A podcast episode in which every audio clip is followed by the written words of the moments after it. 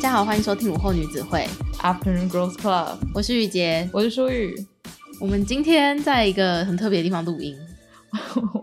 我们现在录音的现场，我想拍给大家看，因为这画面真的很荒谬。因为我们今天人在外面，然后结果笨蛋如我忘记带转接头。对，所以其实我们有两个麦克风，但是我们现在就是用一个麦克风，然后用很神奇的方式录音。我希望大家听不出来啦。我觉得大家要开始对我那个印象很差诶，因为 上次也是有一次去你家也没带，也是我的问题。Oh, 然后这次出门没有带那个也是我的问题。希望大家可以就是原谅我们，如果这一集的音质比较不好。好，那。我们现在闲聊一下，我们今天为什么会出现在一个不一样的地方？好了，今天是因为我们有一位听众科科，然后他人在台中这边开了一家自己的花艺工作室，所以我们明天会去工作室的现场，然后去帮他捧场，这样子。对，很谢谢他邀请我们，而且就是大家如果有兴趣的话，可以去追踪他的 IG，叫方程式，然后方是芳香的方，辰是早晨的晨，然后室就是那个室内的室，然后他的 IG 就是有很多。就很漂亮的照片，然后因为他本身也是很关注灵性啊、塔罗牌啊，你可以在上面看到很多美好的事物，我只能这样说。大家如果想看到一些开幕的漂亮的照片的话，就可以直接去 IG 追踪起来这样。因为他邀请我们，所以我们就安排了这次两天一夜的台中小旅行。对，所以我们今天一到，我真的觉得比回到我家还要快，就上高铁，我根本就还没有把一件事情做完，我们就到了。所以就一到之后，我们就吃了蛮多东西的。所以虽然是两天一夜很短，但我觉得就是有一种。很像到国外旅行的感觉了。可是我们今天吃到一个超雷的东西。我们在一中街，然后准备要回饭店的路上，就看到一个小摊子，然后觉得它很特别，所以我们就去那边，因为正正好刚好有人也在购买这样，所以我们就想说，哎、吃吃看。结果我们刚回到家，然后先吃了那一口东西，我觉得林淑雨说：“你先吃，我先不要说它像什么，但你先吃。”他吃了一口，就露出一个非常非常 嫌恶的表情，我就说。他像不像我吐我？而且我觉得那个表情是我本来想说我要控制，我不要做很难看的表情，可是我瞬间那个眉眼就是失控。对，我们大笑，因为真的太难吃了，没吃过那么难吃的东西。它看起来应该要是可能有一些酱油的咸味，嗯、然后跟炭烤的香味之类的，但一咬下去你会觉得很像是臭酸掉的东西，真的吓到。它那个调味你会想说发生什么事情？对，然后因为它的东西也冷掉了。所以就一定没有他刚做出来的时候那么好吃，对。所以就是想告诉大家，不一定在路边看到新奇的东西就要尝试。但对，除了那个东西之外，其他都还蛮好吃的。因为我我觉得我们都买一些夜市必买的东西。哦，而且我们还先去吃了拉面。哦，对对对，嗯，拉面也是非常的好吃，没错。但你不觉得，嗯，可能不止台中啊，就其实现在流行的拉面好像都是味道非常浓郁的那一种。对，我觉得很适合我，因为我就是喜欢鸡白汤，嗯，然后我比较不怕吃那种很腻的东西。哦，是哦，因为我就喜欢吃起司啊，然后你知道薯条啊这种东西。就虽然我觉得现在对炸物的忍耐度比较低，可是我发现我就很爱鸡白，我觉我觉得我现在很爱鸡白汤，大概是 你刚刚要骂脏话嘞？我刚刚想说那个嘴巴有点软软的，鸡白汤这个名字真的有点不太好发音，但总之我这一两年真的好喜欢。就是这类型的拉面，所以就是我我之前有跟我朋友去吃过两三次，然后每次吃完之后，我朋友的结语都是，我觉得我这一个月都不需要再吃到拉面了。真的，我今天去吃完也有这样的感想。可是吃了当下真的会觉得很爽。对，就是你可能每一阵子就会突然很想吃，然后吃完之后就觉得、嗯、哦，我要清淡的。嗯嗯嗯，因为真的有点太浓郁。嗯，可是。这也是它好吃的地方，对，因为它有太淡，我一定会说它太淡了。对，因为我那时候可能就会看到拉面店一样，也会有什么盐味拉面啊。可是我就想说，我都已经来了，我就是要最浓最浓。结果其实就每一次都吃鸡白汤，嗯，但还好你也没有到那么频率那么长的吃，对，嗯。那我们今天要聊的主题是什么呢？我们今天要聊的是，就是其实之前有听我们节目的话，应该有听到我们一直有在聊一个社群软体，叫做 Be Real。嗯，然后因为这个社群软体是我大概三月中的时候，因为工作的关系，然后就认识到这个软体。然后我那时候开始使用之后，我就觉得很有趣，因为 Be Real 这个软体，它就是象征说。哦，他希望破除现在所有社群媒体上面，就是大家好像都只 po 精心设计过的照片这件事情。他希望让大家回归到社群分享的最本质，就是分享我们真实生活中此时此刻在做什么样的事情。嗯，那他的操作方式就是，他有一个很简单的规定，是他会每一天在定时的一个时间，然后提醒你说，诶，该拍拍你现在在做什么了。然后你就需要拍一张照片，他同时会拍摄你的后镜头跟前镜头，所以是。呃，那个画面上面会显示一张大的照片，是你拍后镜头的画面，然后以及很像在视讯的那种小视窗，然后放的就是哦，你现在前镜头自己长什么样子的一个画面这样子，然后你就必须要在它提醒你的两分钟内把这个照片拍好，然后发出去。那你可以选择就是要只发送给跟你是已经是好友的朋友，还是你要分享给全世界这样子。然后我那时候觉得很有趣，也很就是蛮喜欢使用，就是因为我一开始就把这个。社群软体是分享给在国外生活的朋友，所以我就觉得，因为我刚好在国外生活的这些朋友，他们平常也不是那么常在经营社群平台的人，就跟我一样，也没有那么常发现实动态，所以我们都其实都不太知道彼此的生活在做什么。但是因为有 BeReal，然后又加上你其实一天只需要定时做一件事情，就是拍照，就蛮简单的，所以我们就很快速的可以知道说，诶，他现在可能在忙什么，然后我现在可能在做什么，就反而变成一个很好的帮我们搭起聊天的桥梁的一个工具。嗯，所以。那时候觉得 BeReal 真的非常适合我的那个使用情境，然后就我也推荐给舒宇这样子，所以我就想先问问看舒宇，你觉得使用至今的感想是什么？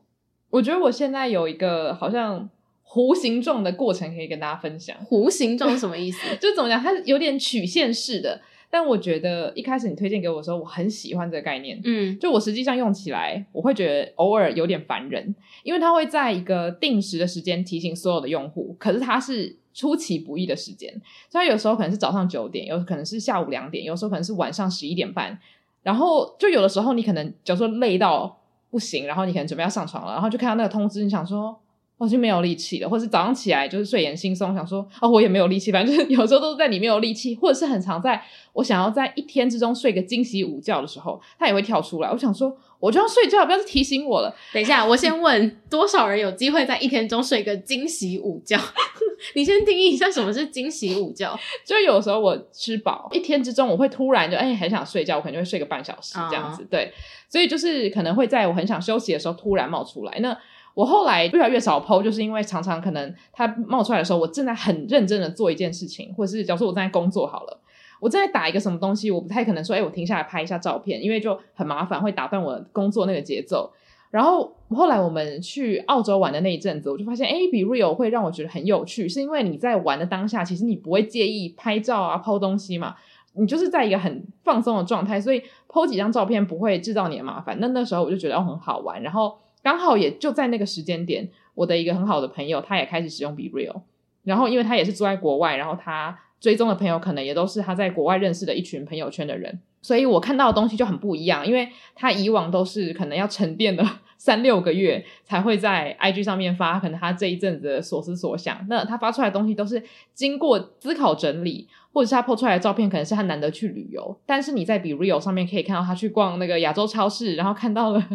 一个芋头酥上面有发霉这样子，就是他就会拍一些生活中的小事，或者是他跟他男朋友出去玩，然后拍那个就是仪表板旁边不是有那个播音乐的清单嘛，就是可以看到这种很日常的东西。然后因为我朋友最近就是因为他工作跟爱情就是很忙碌，都不太会 po 任何社群。然后就因为 BeReal，我发现我比较可以掌握到他现在在做些什么。那虽然是很小的事情，可是我们会互相留言，他可能会留说啊，你今天去了哪里？看起来好好玩，或者是哦，我也想吃这个东西。但以往我们可能在 Line 上面就没办法聊这么细项的东西，所以我是觉得这样很好。然后因为我的朋友本身目前不到五个，所以我还蛮喜欢这种小而无压力的感觉。但同时也因为人很少，所以你偶尔可能就是会。时间错过你也不会想 po，所以相对来说你就比较不会有那个 po 文的压力。我觉得这是有好有坏，因为有时候你忘记 po，我可能就一个礼拜都会忘记 po BeReal。嗯，但是其实你的朋友搞不好也就就是三五天也都会忘记这样子。嗯，我自己觉得就是一开始我也有被他定时要拍照这件事情烦到。嗯，可是我后来就发现其实他没有你一定要在那个时间点拍啊，对对对，就是其实他通知可以放着，然后大概是二十四小时内你再回到 BeReal。你只要就是选择说，哎、我要晚一点 po，然后你马上就可以再 po，你就也可以看到你的朋友拍了什么东西。因为它的机制是，就是如果你今天到了这个时间你还没拍照，你就算点进 BeReal，你也看不到你朋友 po 的内容。所以你一定自己也要先产出内容，你才看得到别人给你的内容。这样。然后书有个很有趣的使用点是，我在使用 BeReal 的时候，我完全没有开放，就是不认识的人可以看我的 BeReal。然后我后我现在其实也不知道怎么去调整这个。隐私设定了，可是淑宇那时候就没有选择他要不要把它关起来，所以他的 BeReal 你常常会看到很多陌生人给他一些表情回应，因为它里面就是有一个功能是，呃，我们通常在回应表情的话，一定都是内建好的 emoji 嘛，嗯，然后它的 emoji 是它每一个 emoji 你都可以放一张自己的照片，就是拍摄你当下这个 emoji 的心情的照片。就譬如说，它有赞，你就可以比个赞给你朋友啊；还有爱心，就可以比爱心给朋友。然后同时你的脸会在那个 emoji 的框框那边。然后有一次我就注意到，我就想说，书宇什么时候有认识外国人，而且是外国白男？我就想说，嗯，是是哪里来的人？然后就一点进去看，他说，哇，真的是陌生人呢。然后我就问他，他就说，哦，对，他其实没有关任何设定。因为我一开始朋友走你嘛，所以我那时候就没有什么包袱，我就想说，哎，既然这个东西就是要给全世界的人看说，哦，大家都跟你一样，就像我们之前在某个单集讲的，就是因为它是要拍你当下的状态，所以如果你当下是没有精心打扮过的，那你可能拍就是你工作荧幕，然后跟蓬头垢面的样子，或者是出去玩然后很兴奋的的，你知道笑得很开心的脸这样子，所以你在看全球的人的时候，你会得到安慰，所以我当下就觉得说，哦，这是一个好主意，那我也要这样做。可是后来就是会发现有一些人会。就是送我交友邀请，然后我就不想答应，因为我就想说，我不知道我为什么要去追踪一个不认识的人，然后每天看他发的东西这样子，所以我我发现我还是会突然紧张。就如果有人送那种交友邀请的话，可是我自己是目前还是不排斥啊，因为我如果真的是在做一些很很隐私的事情，或是如果荧幕上面是我工作的机密的话，我也不可能拍。对，所以我觉得还 OK。只是如果你追踪很多很亲近的朋友之后，我就觉得开放给全球的人有一点点小麻烦。然后为什么？就是因为如果你 po 太多你跟你家人的东西啊，可能就会不太想要让别人看到。Oh. 重点就是我不知道怎么改回来。哦，oh, 因为你的意思是说，如果你今天知道你的观看群众都是真的非常亲近的朋友，你就可以更分享更多私密的行程。对对对，嗯，因为像我现在就我偶尔还是会拍我电脑荧幕啦，但是就是我当然还是会确认一下，因为目前就是因为我不知道怎么把它改回来，所以今天如果荧幕上有出现一些。可能我生活中的资讯的话，那我就不敢拍。嗯，我可能就就角度要转一下之类的。对，还是会有这样的考量。但是我目前又觉得说，好像开放也没有什么关系，因为 BeReal 的社群如果开阔一点的话，也许很多人会因此受惠。嗯，对。想要定期收听更多书虫人生的精彩书单吗？想要定期吸收更多影剧人生的心得体悟吗？欢迎订阅我们跟 Mixer Box 合作推出的午后女子会赞助方案，每月提供一篇节目精选主题延伸文章，以及我们的每月书单影剧片单心得分享，外加每月 Bonus 书虫人生特辑，以及每两个月一次的英文闲聊单集。现在就去 Mixer Box 搜寻午后女子会 Afternoon Girls Club。订阅不同层级的方案，为你的生活提供更多休闲娱乐的新选择。那今天其实最主要想要聊这一节的原因，是因为那时候我们在澳洲的时候，刚好就是 BeReal 这个社群开始非常红的时候。嗯、然后有一天我们在坐火车的时候，那时候属于在睡觉啊，然后我就偷听人家聊天，然后就听到两个年轻人就在聊哦，他们使用 BeReal 这个产品这样，然后他们就其中一个女生就说。哦，我我使用 BeReal，但是我那天真的有够无聊的。你看我每天就是像这一天啊，是呃，我那天下午睡觉的时候，突然有这个资讯跳出来，所以我就拍了一下。就是隔天又在差不多的时间，那我刚好都在那个时候都会睡午觉，所以我每次拍都是拍我睡午觉的样子，就很无聊。然后另外那个人就说：“哦，对啊，我也是，但是我有的时候就是会等到，就譬如说我知道我今天晚上有要跟人家聚会，我就会特别把我的 BeReal 留到那个时候，然后拍聚会现场的画面。”然后去代表说，哎，这是我今天做了一件事情，这样子。后来听完了这个之后，我就突然想到说，哎，其实包括我自己，如果我今天知道我有已经有一个既定的社交行程，我也会倾向于把我的 BeReal 留到那个时候再拍，就变成说，它的本意其实是希望你展现你当下最真实的样子。可是大家好像都会已经先自我审查过，说我要把我的生活里面还是比较有趣的精华呈现在这个 BeReal 上面，所以我就想问问看。书宇觉得说，这样子的使用方式，你觉得它还算是一个真正切切能够展现你真实生活的方式吗？哦，我觉得如果是一个 yes or no 的答案，我会说是 no。嗯，因为它是一个你思考过的嘛，就有点像是我们发 IG，我们也会你知道顺稿过啊，确定一下里面没有错字，然后读起来是顺畅。那其实这个都是设计过的东西，就像现实动态，我们也可以选滤镜。其实我觉得最后还是同样一个概念。可是如果它真的要很严格规定，就是例如说。三点零五分，然后大家来 PO 的话，那其实用户就会变得很少，因为我觉得很少人真的能够，例如说在那个当下立刻两分钟内拍东西，嗯，就是你还是要给大家一些空间，才有可能就是比较实际的让大家上手这样子。那我我觉得刚刚我突然很想回应，就是它的功能有点像是。呃，你必须要付出，你才可以得到朋友的资讯。我个人其实是很喜欢这个东西，因为其实，在 IG 上面，我们偶尔会潜水嘛，嗯、就例如说，我可能会一两个礼拜都不用，可是我还是会看大家在干嘛。其实这件事情很好玩，可是 BeReal 这个方式我也觉得很好，就是你如果想要知道你朋友在干嘛，那你必须也要分享一点你的什么。其实我觉得这反映到现实生活，就是如果你都不分享，然后一昧的就说你在干嘛，在干嘛，在干嘛，然后跟我说你的爱情故事啊，跟我说你的工作，可是你自己都不打开的话，其实。长久下来，别人也会觉得很受伤吧？想说，哎、欸，我都不知道你在干嘛，然后都是我自己一直在讲，嗯，就是单方面的付出。虽然这个付出有点反过来，是朋友单方面的一直告诉你讯息这样。那我觉得这个很好。但是回到你刚刚那个，我觉得这件事情，我可能偶尔也会，例如说我我看到他跳通知，可是我想睡午觉。那我午觉睡起来之后，我可能下午在看一个什么电影的时候，哎，那时候我想到哦，可以拍，那我就会拍。那这件事情可能就一样，我明明应该要拍我午觉的那个睡眼惺忪的样子，但是我却等到有有趣电影的时候我才拍。这个我觉得某种程度上也是设计。嗯，然后我那天刚好就是我们讲完那个主题，就是我们说，哎，我们未来想录这个主题，嗯、我就在 YouTube 看到一个我还蛮喜欢的频道主，他常常做一些 social commentary 的主题，然后他就是因为有在用 BeReal，所以他就做了一个影片，稍微跟大家解释一下他的想法。然后他前面就先演了一个自导自演一个小短剧。他就先演一个好像采访的那个就是导演，然后导演就说：“哦，来来，我现在在拍你。”然后那女生就说：“哦，等一下，那个 BeReal 通知。”然后他就就是讲话讲一讲，然后立刻先拍照。拍完之后，他就说：“哦，我刚刚 po 的这个是 BeReal，这个是一个很酷的社交软体，因为它可以让你呢就是活在当下，把你当下的东西拍下来。”然后那个导演就说：“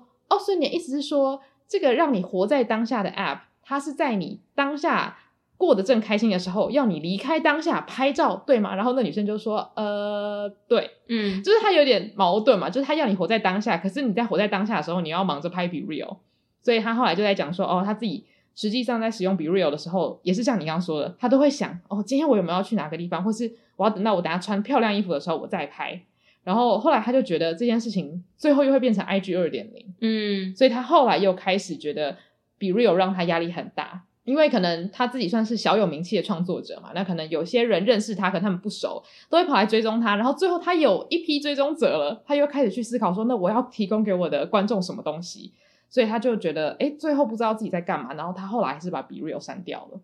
所以就是他自己也经历过一整波的那个心理转折，这样子。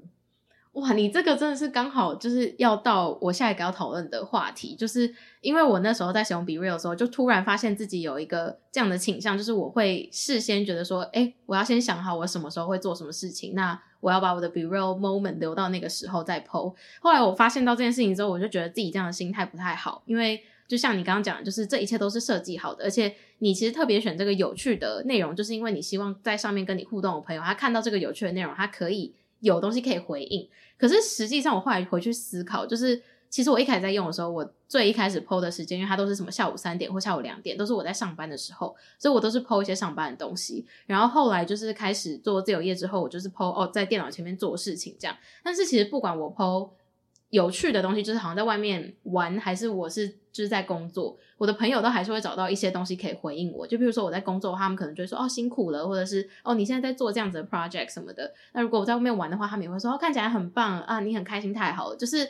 不管怎么样，他们其实都会回应，所以好像他就不像是 IG，就是你知道有些人在 po 限时动态，他就是特别会挑有趣的时刻拍，因为他知道这样子的东西才会吸引到人家跟他留言互动。嗯，可是我觉得 BeReal 目前我使用到现在，我还是会愿意继续使用，而且会稍微调整，就是。更调回是哦，他有提醒我，或是我想到的话，我再去用它，而不是我要特别精选某些片段放上去。就是因为在目前在上面的人都是我真的非常亲近的朋友，而且我知道不管我从事什么行为，他们都是有兴趣，而且都想要跟我有互动的。哦，哎，我觉得这样讲，它有点像家人群组嘛。嗯，就是今天妈妈 po 说，哦，买菜就是打折，然后大家说，哦，赞，就是会 po 一些赞的东西，我说，哦，太太好了吧。然后妈妈如果去阳明山，就说，哦，今天花很漂亮，大家说，哇，花很漂亮，人比花娇。对对对，就是大家一定都会给出一些回应，对，就是针对这个事件，不会因为妈妈今天 po 了全联东西比较便宜，大家就想说。这个东西很不劲爆哎，我不要给你赞，或者是不要追踪你这样子。可是 IG 就会有哦，这张照片特别漂亮，那可能就会吸引到一些陌生人。我觉得就在 BeReal 上面，通常陌生人会帮我按赞的东西，我都是非常非常的困惑，想说，哎、欸，这 这东西有什么好的？但是我觉得就是这样子，就是大家好像不会去管你这个东西有多好笑，他可能刚好看到觉得哦，这酷哦，然后就按一下，嗯，就比较不会有所谓的你一定要展现出特别光鲜亮丽，大家才想看你这样。对，所以就你刚刚不是有讲到说，哦，因为他有分享他的 BeReal 给呃支持他的群众，就那位 YouTuber，嗯，所以他可能就吸引到了一批群众之后，他就开始有那个义务，觉得说他每天都还是要 po 精彩或有趣的生活，让这些群众愿意跟他互动。然后我就想到我之前在看的一个 vlogger，他叫 My Fam，就是他也有用 BeReal，然后他也是在他最近的影片里面开始宣传说，哎，大家可以加我的 BeReal 这样子。然后我那时候就非常好奇，就是因为他本来就是 vlogger，就是他的工作就是拍他的日常生活了，然后你还要再让别人多一个管道可以看到，就是更真实的你。可是那个真实真的是真实的你吗？还是只是另外一个就是呃安排过的你？嗯，对，所以我那时候就是在想说，就是所有人那时候会这么快速的走向 BeReal，有点像是因为 IG 太过设计过了，就是大家都很清楚知道 IG 已经变成很像是自己个人品牌经营的一个版面，所以很少人会在上面真的 po 非常非常真实性的东西。那 BeReal 就是提供他们一个不仅有朋友圈，你还可以分享给更多的人看到。哦，所以我觉得它有增加那种内容的精确性跟更贴近生活的真实性，只是就是。当这些社群平台或是媒体他们都开始强调我们要走向真实性的时候，到底还有多少内容是真实的呢？啊，就是像你刚刚提到那位 YouTuber 嘛，就是他因为有了群众，他就开始知道他不能再拍可能刚起床邋遢的样子，嗯，他必须还是要拍一个哦，我正在录影片的样子。对对，所以这真的是一个我觉得我用了这个软体到现在会有的一个大灾问。虽然我现在没有这样的问题，可是确实有看到越来越多的。influencer 他们都开始开放自己的 BeReal 给大家追踪的时候，我就有在想说，那他们开放的原因是他们在创造更多的流量带到这个平台，然后可以做出一些商业上的转换，还是他们真的单纯就是觉得这个功能很酷？我觉得可能对于创作者来说，这个东西很吸引人，因为你平常在 IG 你回不去了，就是可能它已经是你的品牌嘛，嗯、所以你很多 po 文什么都会跟你的。就未来要给广广告商的形象是有就是环环相扣的，所以你今天如果假如说你都是一个很时尚的样子，然后你在 IG 就每天都 po 一些就是很邋遢的东西，你的群众可能会很喜欢，觉得你好真实。可是商业来讲，你可能会觉得说，哎，可是我平常代言都是一些你知道就是美妆护肤的东西，嗯、所以就可能创作者会有这样的考量。那 BeReal 就有点像是一个庇护所，可以让他展现真实的自己。可是我真的很想知道，到底有多少人可以完全不会被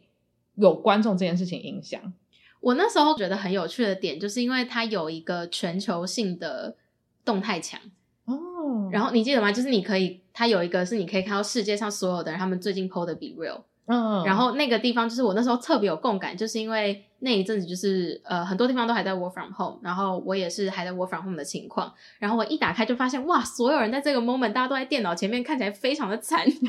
然后在工作或者是念书呢，就觉得真的有一种全球性大家都在共体时间的感觉。嗯，对，这个是我觉得当初在还没有朋友的时候，先到 BeReal 上面我发现就是哦，真的让你觉得跟世界有连接的一个点。可是久了之后，一定会还是会无聊去嘛？就是你还是会觉得说，哎，大家怎么每天都在做一样的事情？然后我甚至会开始害怕，我会不会在上面看到很就是更多不能被看到的东西？嗯，oh. 就我常常滑一滑，就是有那种比较黑暗的画面，我都会赶快滑过去，因为我很担心会看到什么东西。嗯，oh. 但我也不知道他有没有在做这个控管啦。只是我就是觉得，呃，那时候在用 BeReal 的时候，确实会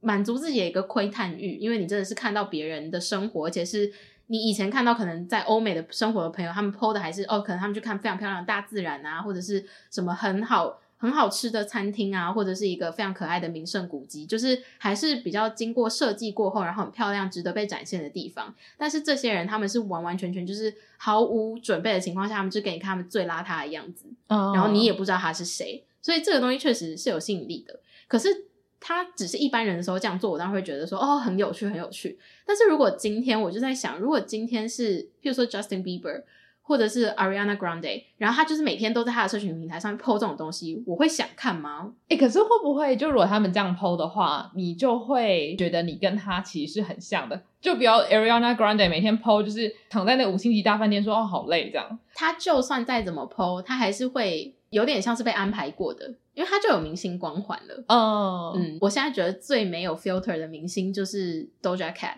哦，真的哦，因为 Doja Cat 有在直播的时候，他跑去大便，然后大放屁，哎，他真的超级有趣的。然后我就觉得，就是有些人他就是会在直播的时候，然后做出这种非常亲民的行为，但是有一些明星他们还是倾向会有自己的形象。哦，就是因为某些时候偶像的存在，就是要让你看到一些不一样的东西。嗯，因为如果要看一样的，那你就看你或是你朋友就好了。对，或者是我不认识的一般人，也会让我觉得很有共感。哦、也就是，就是前阵子刚好我在看 TikTok 的时候，也看到一个创作者，他就分享一个概念，就是他就在说，现在大家都在讲所谓的真实性，我们都想要从这些创作者身上找到跟自己有共感的地方。也是因为这样，所以很多创作者开始分享自己自身的一些比较悲痛的经验，或者是。可能有一些情绪上面的问题啊，或者是有忧郁或者是焦虑症的情况，就是会比较分享自己的脆弱面。然后他就说：“可是你有想过，这些他分享的东西，真的是他想要在网络上面寻求共感，还是他是因为知道这个东西是现在流量最高的东西，所以他做了？”哦，嗯，就是你很难去确定它的真实性到底多高。对。然后还有像是也有 TikToker 发现 Kylie Jenner 开始在车子里面录他的 TikTok 影片了，然后很就是会表现出哦我。在车子上面，我很不习惯我的东西，我的镜头一直拍不到我想要拍的，我的东西一直掉来掉去的。然后他们就猜测说，Kylie Jenner 可能是觉得说，哦，因为在车子里面拍影片会让大家觉得很有亲切感，嗯、我会想看多看你的影片。因为卡戴珊一家人跟那个詹娜一家人，嗯，就他们就是以著名的远离群众很远的一个一群人嘛，所以他就说，会不会他现在这个行为就是他想要跟大家拉近距离？我觉得完全就是啊，嗯。因为他平常不是搭私人飞机吗？没有啦，他有他有自己的车。哦、可是，是啦是啦，他平常拍车子的东西一定就是拍他的 outfit，然后配上车子这样子，嗯、就是他不会在车子里面拍东西。因为你就是如果有了解，就是你平常有在看 Kylie Jenner 的作品的人的话。你就会知道，他连他 YouTube 上面放的 Vlog 一定都是专业摄影师在旁边跟拍的。然后或者是他今天明明什么时候没有做，可是他会请化妆师到家里帮他化妆。嗯，那你就会知道，就是所以其实你根本就不会做这种一般人会做的事情。可是你为了迎合大众做出这样的事情，所以就完全可以理解为什么前面那位创作者他会开始去怀疑说，那所谓的真实性在网络上到底我能够相信多少？而且你不觉得很有趣，就是。平民老百姓，我们讲的是这种很很粗略的分啦，就是卡戴珊家族，我们就说他们可能是世界所谓顶端，享受那个镁光灯，然后跟大家注目。然后可能像我们平平常走在路上的人，就是一般平民老百姓。很多时候，呃，我我不是在讲特特定的人，但是可能很多时候大家都会觉得说，哎，我们想要展现出最精致的一面，就是最好是不要邋邋遢遢，因为邋邋遢遢就感觉好像很不专业啊，或是好像很没很没质感呐这样子，所以。可能会有人认识一些人，他是从来不展现自己亲民的一面，永远都是你知道，就出现在那种超高级餐厅，然后做最精致的事情。但反而是在最顶端的人，他们要极力的展现说：“哦，我们跟你们都一样，都跟你们都一样。”就是大家好像都是努力的要朝对方的方向奔跑，你知道吗？嗯、对方的假象奔跑啦，对对对，嗯嗯，嗯。所以就变成说，现在的社群就有一个蛮明显的两个极端，是素人想要变名人。名人想要素人，对，然后所以就变成说，你平常在 IG 上面看到的账号就会很明显的有两派，一个就是他会非常极端的塑造出自己过着令人称羡的美好生活，嗯，然后另外一个就是他本身是名人，但是他想要分享的是他内心最脆弱的一面，他要让大家知道，我有跟你一样曾经发生过类似的经验，我们是朋友的这种感觉。嗯所以我就觉得这个现象真的非常非常的奇妙，而且就变成说我在 BeReal 上面看到的东西，我现在也会开始怀疑，想说那这真这是真的吗？对，而且因为像 BeReal 就是一个力求真实的东西嘛，然后我相信你一定有在 TikTok 上面看到这个潮流，就是在 IG 上面，现在大家很喜欢 Photo Dump，嗯，然后就是反正一次可能就发十来张，然后都是一些就是手机感觉好像随机选的东西。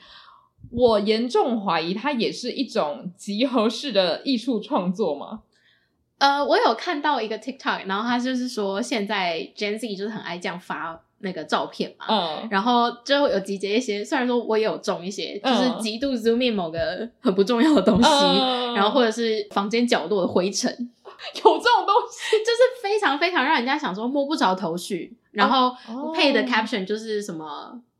twenty twenty two summer dump。哦、oh，OK，OK，OK，okay, okay, okay. 对，类似像这样子，嗯，然后他就说，那因为这些东西会让你觉得摸不着头绪，然后也不知道他在干嘛，然然后就很像行为艺术，没错。对，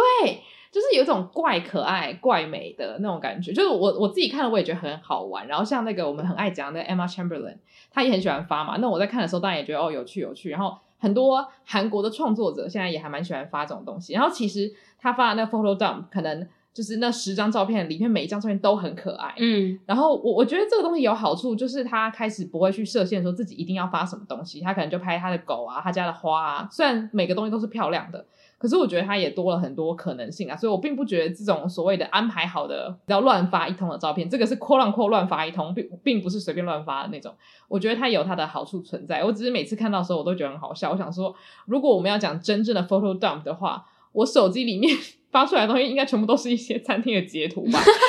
很无聊，你知道吗？就是一些哦，看到那个什么餐厅，什么中山站必去，然后什么，就是都是这种很无聊的东西。还是其实应该要开发一个软体，就是时间一到，它会自动帮你上传最近照了十张照片，然后名副其实的。超真实 photo dump，哎、欸，我好喜欢哦，那 超可怕的，他直接侵犯你隐私权啊！哦，是是是，但就是确实这个 idea 蛮有趣，就是让你真的是没有办法选择你最近做了什么事情。嗯，嗯，我觉得现在搞不好在听的各位，就是你扪心自问，可能你都不知道答案。就很多时候我做任何事情，例如说我发一个限动，我是随便发的吗？我觉得我是随便发，但我有没有在思考我的群众，或者是我有没有在思考这个东西是不是符合我想要表达的讯息？也许有可能，我觉得这已经是一个我没有办法单纯的去论述的一件事情了。然后我那天刚好在听少中印象，就我最近非常非常着迷一个 podcast，然后我就听到了一个很有趣的算是概念吧。总之就是印象跟少中就在讨论说，他们刚开始经营社群的时候，就印象很喜欢分享一些自己有趣的故事，可是可能那时候就是只有朋友会看啊，然后朋友可能会看得懂他在说什么，可是如果是陌生人的话，就会说，哎。你讲的这个故事我听不懂，这样子，然后少中就跟他讲说，如果你想要让别人听得懂你在说什么的话，那你要假装自己是第三者，然后看自己，那你要用什么样子的方式，什么样的逻辑去阐述你自己经历到的事情，别人才看得懂。然后他就转变了自己说故事的方式，然后他就发现，哎，大家就是可以理解他的幽默了，然后他的社群也就慢慢起来了。所以这件事情其实就有点像是，当你认真在意你的群众的时候。你说话的方式，你看世界的方式也会有转变。那这个转变，我觉得对于印象来说，他自己觉得是很有帮助的，因为他说他开始讲话变得很有逻辑。他在说故事的时候，不是说哦，就有点像是我有时候讲笑话，我自己还没讲完，我自己狂笑，这就是一个很烂的笑话，因为就听的人根本就不知道笑点在哪，然后我就已经笑死了。所以我觉得印象他经历到的事情，就是因为当他在意他的群众的时候，他就开始变得有逻辑，然后他可以好好阐述一件事情，大家就更理解他脑中那个好玩的世界是怎么样子的。所以我想问你的就是。你觉得当你在做某些事情，无论是 IG 或是 BeReal，你开始思考说你所谓的群众，也许他们是你的挚友，或是有追踪你的人，你觉得这件事情对你有什么帮助或是什么改变吗？呃，我必须说，因为我不是一个那么常使用社群的人，嗯、所以其实使用社群上对我这个人来说没有那么大的改变。但是录节目来说，对我来说有很大的改变。哦，对啊，我刚刚没有想到录节目，这应该是比较大宗的，对对，因为录节目就是。有点像你刚刚提到印象改变说故事的方式，虽然我并没有真的完完全全改变我说故事的方式，可是我在就是譬如说我看完一部作品，或者是今天发生一件事情，然后我想要从中就是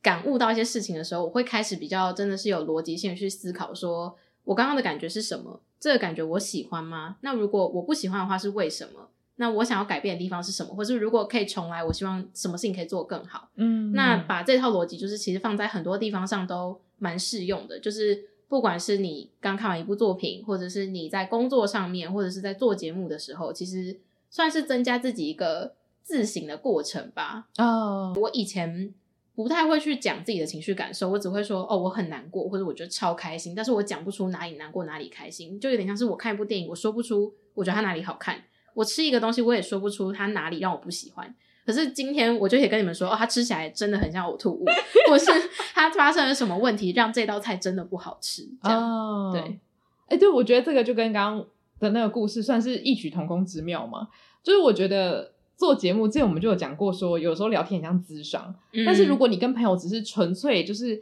喝下午茶，当然有时候真的会到很深的地方去。可是因为节目，你不可能说有有的时候真的就是很浅的随便聊聊，因为你自己聊完你会觉得说这东西。什么都听不到，只听到很表层的故事的话，那我自己也不想发。所以，变成是你每次在聊天的时候，你真的是会很需要问自己很多问题。然后，我觉得这件事情可能对于某些创作者来说，他会觉得这个是。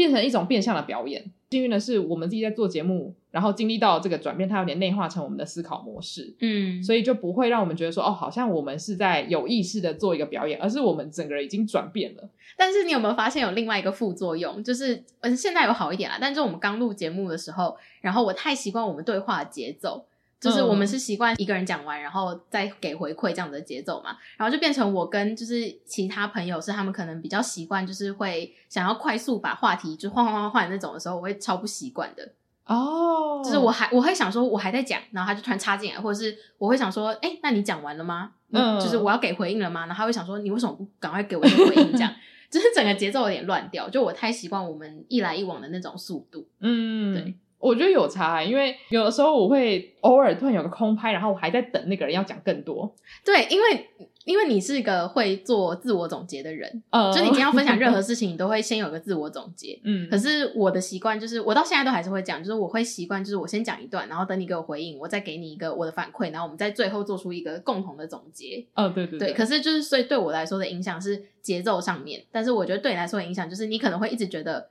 那你刚刚要讲的讲完了吗？呃，对，因为我就是我，我有发现，就是在节目上面，我也是尽量要变成我要先自我总结，丢给你，你才可以比较好回应这样。哦，我觉得这就是习惯问题啦。但是我就发现有时候我，假如说我问我学生问题，然后我可能问他说：“你觉得这东西怎么样？”然后同学就会说：“哦，怎么样怎么样。”然后我就想说：“嗯，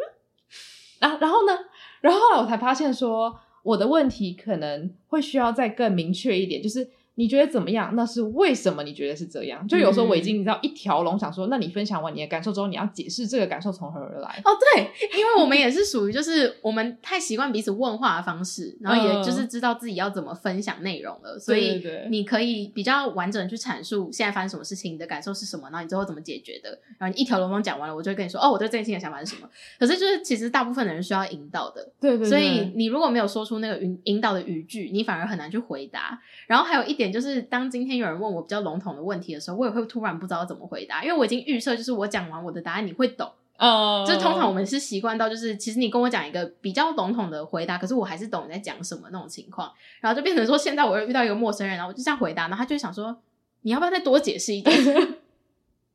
所以，所以我觉得这个东西它就是有有点形塑一种新的社交习惯。然后，因为我们太常录节目，嗯，所以你就会不小心有一个幻觉，觉得这是常态。对，但它其实不是。所以，我觉得这件事情就是有时候你要跳脱出来，发现说，哦，世界上还是有很多不同的对话模式，就是不能活在自己的舒适圈这样子。对啊，所以就是回到社群上面的话，我就觉得很多人不是都会还是会强调说，那。譬如说，假设你今天就是看不惯 BeReal 的使用方式，那你就不要使用。嗯，或者是你觉得 Facebook 非常的落伍，那你就不要使用 Facebook。你为什么要用又爱骂？可是我就是会觉得说，但是这些要用又爱骂的人，你其实也不能拿他怎么样。如果他今天就是因为好啊，我什么都不想要，我就是想要在我的小圈圈里面过得很快乐就好了。那他其实也错过了很多尝试新东西的机会。然后我自己会觉得，其实这样很可惜，是因为你的世界观就会越来越小，然后小到你最后可能当有一个比较新的东西出来，或是对你来说比较冲击的事情发生的时候，你可能完全不知道怎么反应。嗯，我就觉得是一个很可惜的事情。我觉得，因为我们今天早上有在聊一些我们私人的事情，然后就有讨论到这种，就是活在舒适圈它很好，可是如果你的生活中只有舒适圈，我们纯粹讲社交的话，那今天就像你讲的，突然来了一个就是对你来说很出格的人，就会觉得说这个人也太怪了吧，或者是。我完全无法同理他的那个价值观很扭曲什么之类的，那可能就是你会心里觉得很不舒服，觉得说我是不是疯了？为什么这个人让我觉得如此不舒服？你现在讲的有够像言情小说的总裁，你就是爱德华库伦呐、啊？贝拉是个疯子吧？为什么我读不出他的心？对，他为什么让我的心如此悸动？我觉得人还是偶尔要。习惯就是不舒适的感觉，嗯，我觉得尤其是在社交上面，就是可能生活习惯方面你可以很舒适，但是我觉得要去习惯说今天就是会有人跟你不一样，然后对于这件事情你可以有所反应，你可以觉得你不想要理解，你不想要接受，可是我觉得还是要知道这个世界大概在发生什么样的事情，就像是。我们使用 FB，使用 IG，我们难免可能会在，例如说像 TikTok 有 For You 嘛，然后或者是 IG 的话，就是那个什么贴文串。哦，对对对，在 IG 贴文串，你也可能会看到一些贴文，想说哦，这个是什么东西，我不想看。就你大可可以就例如说退追、晋升或什么的，但有些人他可能是你很近的人，或者是你还是对他很多作品是很好奇的，那我就觉得说，有的时候一点点不舒服，其实如果你可以侦测到，然后大概知道说，哦，这个东西我不喜欢，那我就跳过。但是也不一定要说，哦，我不喜欢，我就完全不追踪。就像是你刚刚说，有些人他讨厌 BeReal，可是他又很想用，嗯，就是爱用用爱骂，我觉得这是人的天性诶，一定不会有个完美的社群，因为我们早上其实有大略讨论过这个话题，然后苏宇就有提到一个想法，我也觉得蛮有趣，就是你用了 BeReal 之后，一定就会开始有更多人就会说它不够真实了，嗯，然后就会再跳出第二个 BeReal。然后或者是好，因为今天早上有一篇新闻是那个 Washington Post 就是在说 TikTok 他们目前正在研发类似 BeReal 的功能。然后我跟我的另外一个朋友在讨论这件事情的时候，我那位朋友就有提到说，说不定 TikTok 也有准备想要收购 BeReal 这件事情，但这一切都只是猜测。然后我那时候想到这一件事情的时候，我就想说，其实非常的有道理，因为 BeReal 以它目前的经营模式，确实我现在目前没有看到它可以赚钱的地方，所以我还没有想到它怎么样去变现这件事情。那如果被 TikTok 收购之后，我可以想象得到，就是 TikTok 它现在有既有非常多的商业模式，可以直接套用在 BeReal 上面，然后它可能可以找到一个比较折中的方式，让 BeReal 的用户可以慢慢的接受，因为 TikTok 当初就是这样子慢慢收服所有人的嘛，就让大家习惯短影音这件事情。当然前面阵痛期很长，可是大家一习惯之后，全部的人都被迷住啦，就是大家都像发了疯一样狂看短影音嘛。对，所以我就是觉得 TikTok 确实有这个本事。可是，如果今天 TikTok 收购了 BeReal 之后，那大家一定会去寻找下一个 BeReal，寻找下一个专属于自己的幻想中的伊甸园。嗯，所以这个东西是不会停止的。而且，我觉得就是我们一直在寻找下一个 BeReal，或者下一个更真实的社群，代表人类对于真实的渴望很强烈。就是我们也希望在 IG 上面，我们看起来是体体面面，或者是我们的个人品牌可以经营的很成功。可是，除了这个东西之外，大家还是想要真实。我虽然觉得最终的解方可能就是走出你家，然后跟人类展开一场真实的对话，没有拍下来那些 moment 才是真实的。这样，我觉得是啊，因为我刚刚就是在想，虽然说大家都在找自己的真实，可是我觉得最终那个真实还是会回归到你有没有真实的社交圈这件事情。嗯，因为 BeReal 现在对我来说还有吸引力，就是因为我真的就是跟我真实的好朋友在上面分享真实的生活，嗯，所以它对我来说是有吸引力的，它有存在的必要，而且你们要怎么使用，我觉得跟我没有关系，因为我我现在使用方式，我觉得用的很快乐。那所以其实就算 BeReal 今天它开始变得非常商业好了，但如果我的朋友没有离开这个平台，我也不会离开。Oh. 所以其实最本质还是就是有没有你真实世界的友谊去支撑你使用这个软体。哦，oh, 对。因为软体只是媒介，重要的还是你跟这个人的友谊有没有存在，然后有没有让你想要持续经营。对，而且如果讲 IG 好了，我觉得其实上面有很多真实都是发生在小盒子里面。就比如说我们 IG 可能 PO 限动啊，就是说 Adam Levine。的外遇门吗？也算也算，没错，就是小盒子因为发生的事情，很多时候我们都不知道。嗯，但是可能我跟我朋友讨论的东西就会是，例如说我朋友我今天去吃了什么，就我朋友可能会跟我分享说啊，那我今天日常也发生了什么事情，然后我可能也会告诉他我日常的一些小事情。那那些东西可能 IG 上百分之九十九点九九九的人都不知道，那它就是存在于我跟我朋友之间的真实。嗯，所以说其实我觉得社交软体上面，你如果愿意的话，还是有很多非常非常真实的社交，只是他没有办法拿出去展示。而已，嗯，因为展示的东西它就是一种表演啦，我觉得，嗯，我自己认为就是鱼与熊掌不可兼得。今天如果我要发出一个东西，我有一个脑中潜在的观众，就算他这个轮廓不清楚，他某种程度上来说，他就是一个表演，那我就不会力求真实了。那我只要当下问心无愧，我觉得我现在的样子就是这样，那我就不会再去想说，那我到底是不是有任何假装的成分？因为我觉得很难，就是你真的很难说了。对，嗯嗯嗯。